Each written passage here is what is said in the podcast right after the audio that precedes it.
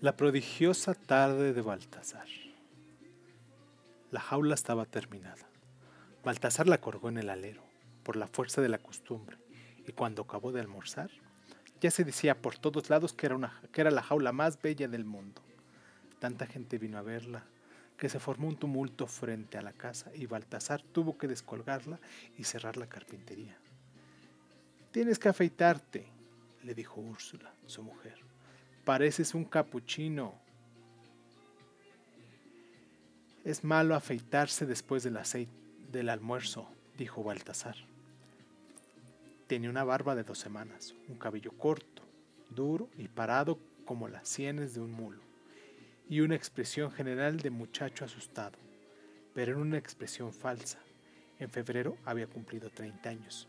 Vivía con Úrsula desde hace cuatro, sin casarse y sin tener hijos y la vida le había dado muchos motivos para estar alerta, pero ninguno para estar asustado.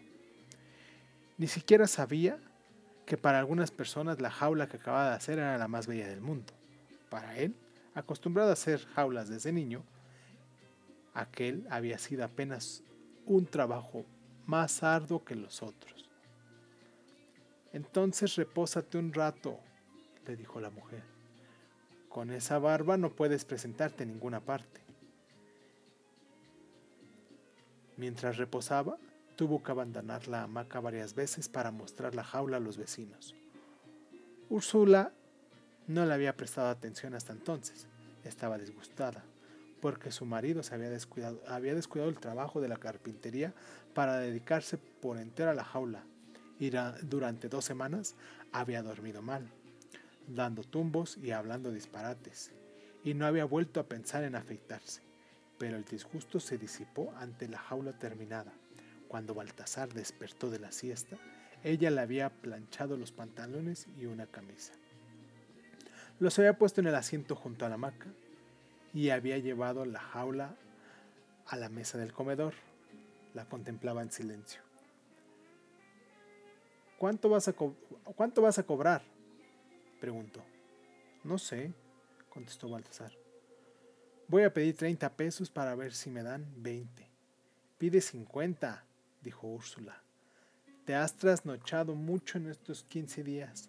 Además, es bien grande. Creo que es, una, creo que es la jaula más grande que he visto en mi vida. Baltasar empezó a afeitarse. ¿Crees que me darán los 50 pesos? Eso no es nada para don Chepe Montiel, y la jaula los vale, dijo Úrsula deberías pedir 60.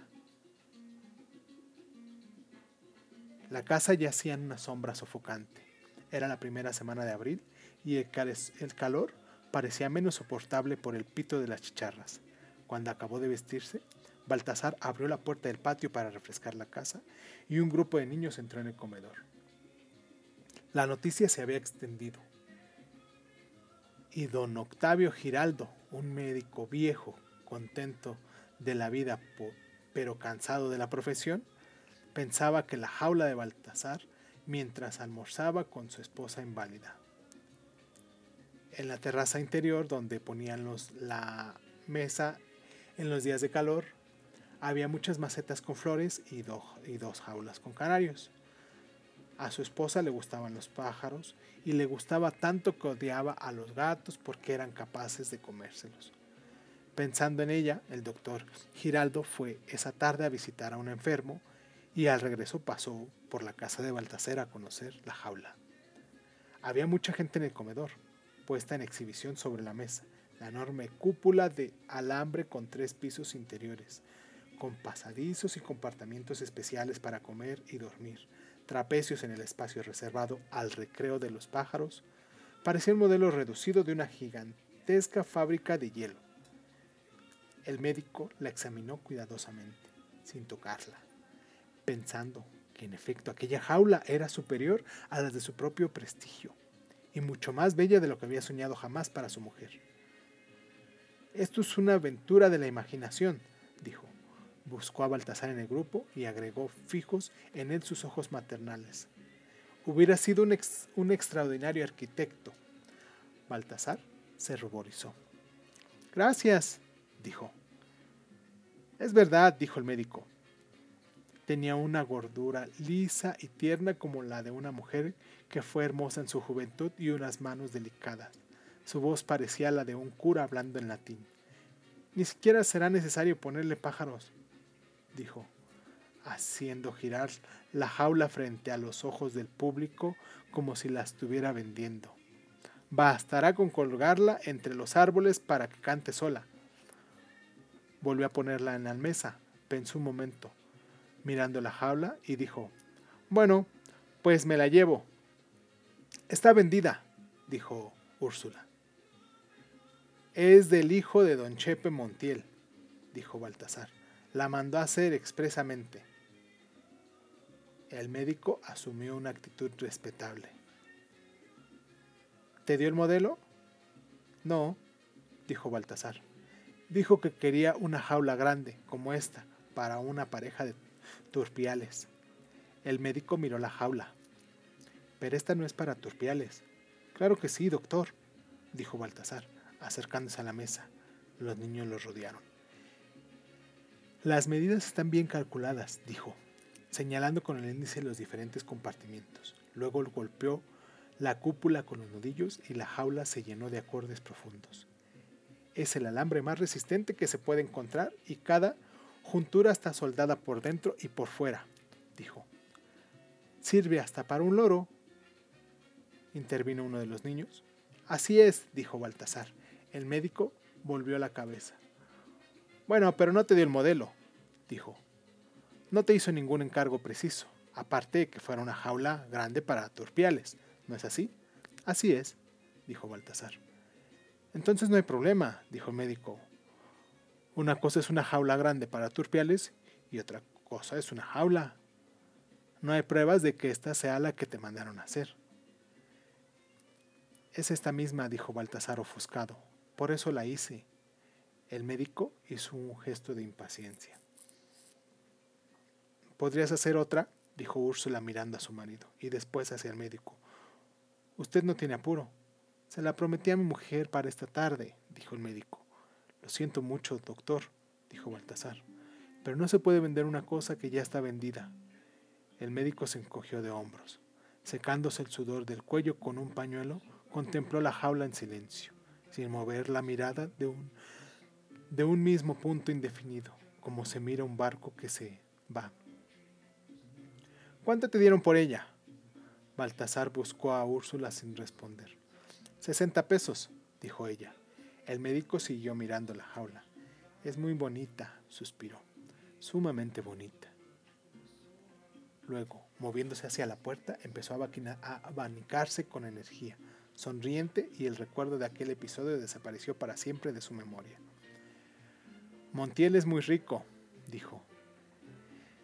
En verdad, José Montiel no era, no era tan rico como parecía, pero había sido capaz de todo por llegar a serlo a pocas cuadras de ahí, en una casa atiborrada de arneses donde nunca se había sentido un olor que no se pudiera vender, permanecía indiferente a la novedad de la jaula.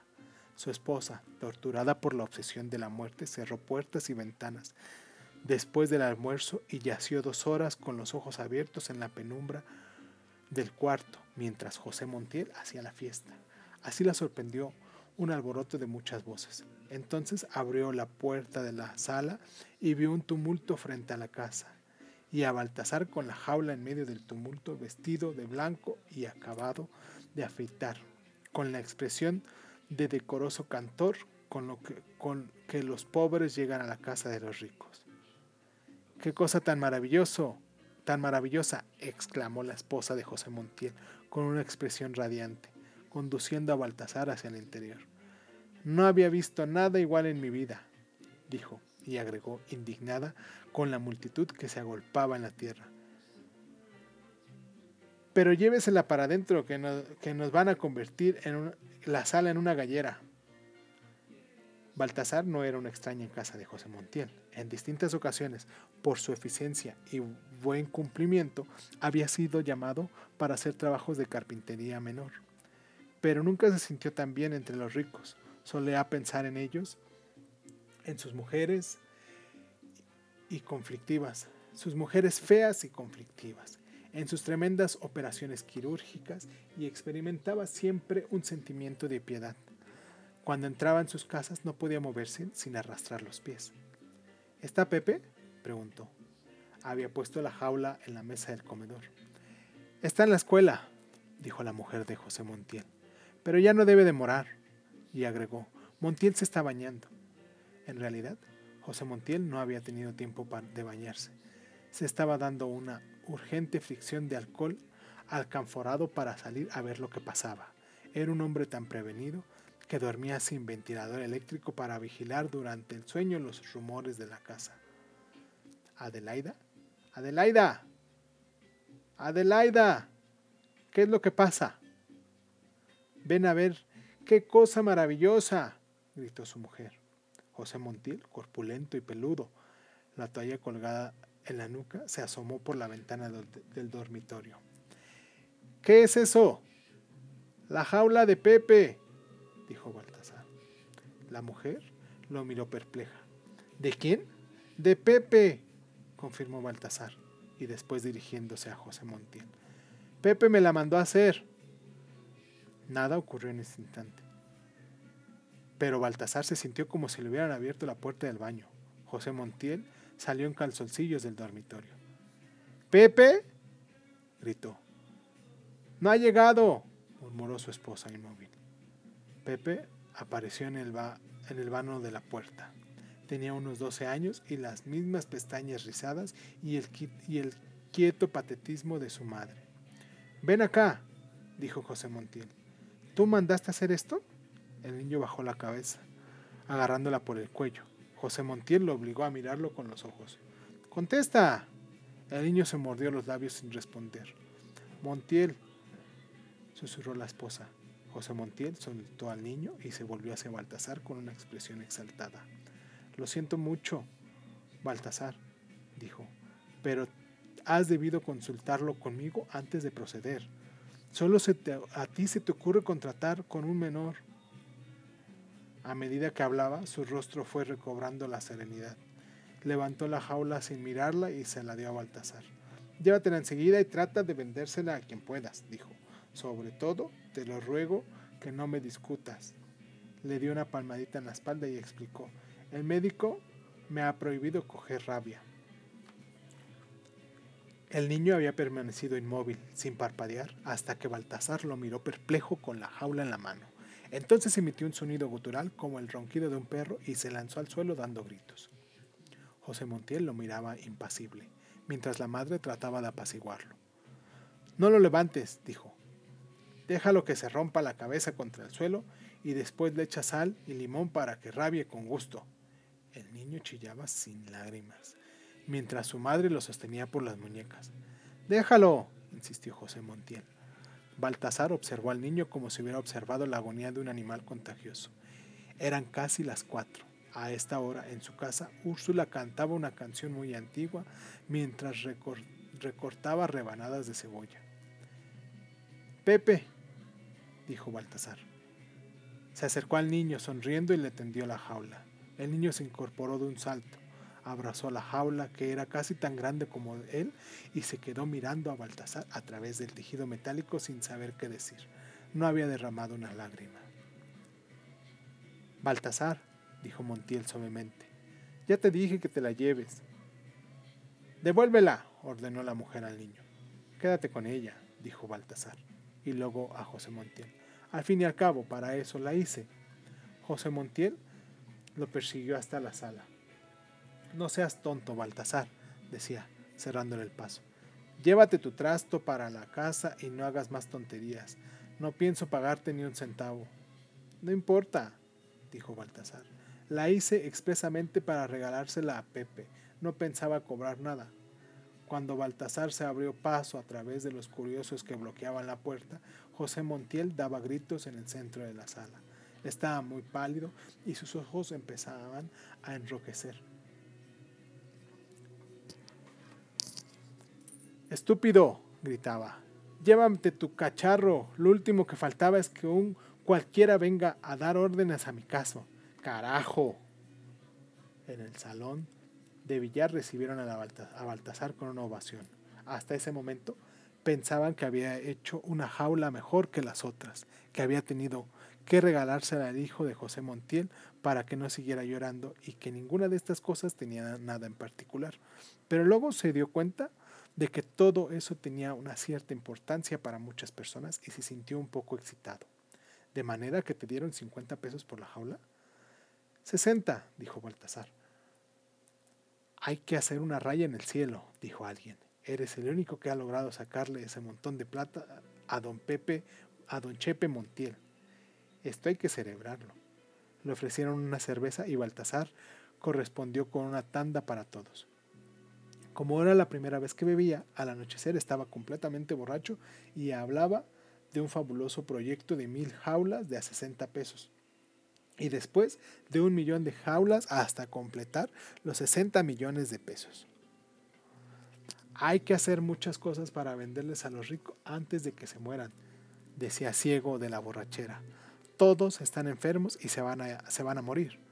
¿Cómo estarán de jodidos ya que ni siquiera pueden coger bien?